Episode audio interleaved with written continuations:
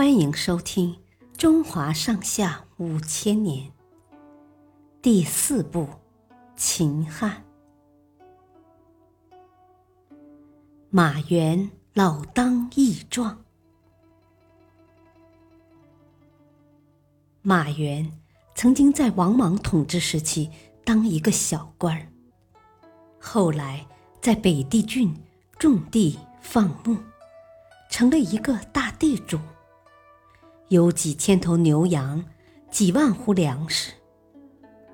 马原说：“钱财这种东西，好就好在能够用来帮助他人，不然的话，就只能做个可怜的守财奴了。”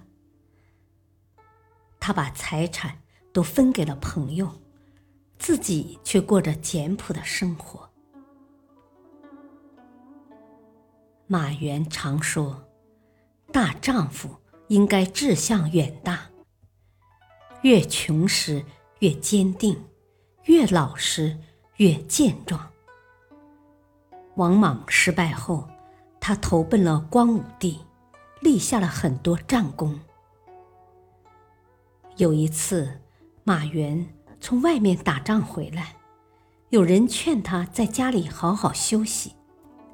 马援却说：“男子汉大丈夫，死就应该死在边疆战场上，用马革裹着尸首下葬，怎么能安心由儿女侍奉，老死在家里呢？”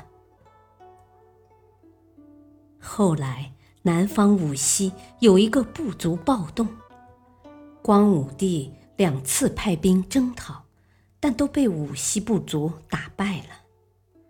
马援此时已经六十二岁了，他听到这个消息后，立刻向光武帝上奏，请求让他前去杀敌。光武帝见马援胡子都白了，就说：“将军老了，还是别去了吧。”马援立刻穿上铠甲，跨上战马，雄赳赳、气昂昂地跑了一个来回。光武帝见状，不禁赞叹道：“好硬朗的老人家呀！”于是就派他带领四万人马去攻打武西。到了武西后，马援作战非常勇猛，给了敌人不小的打击。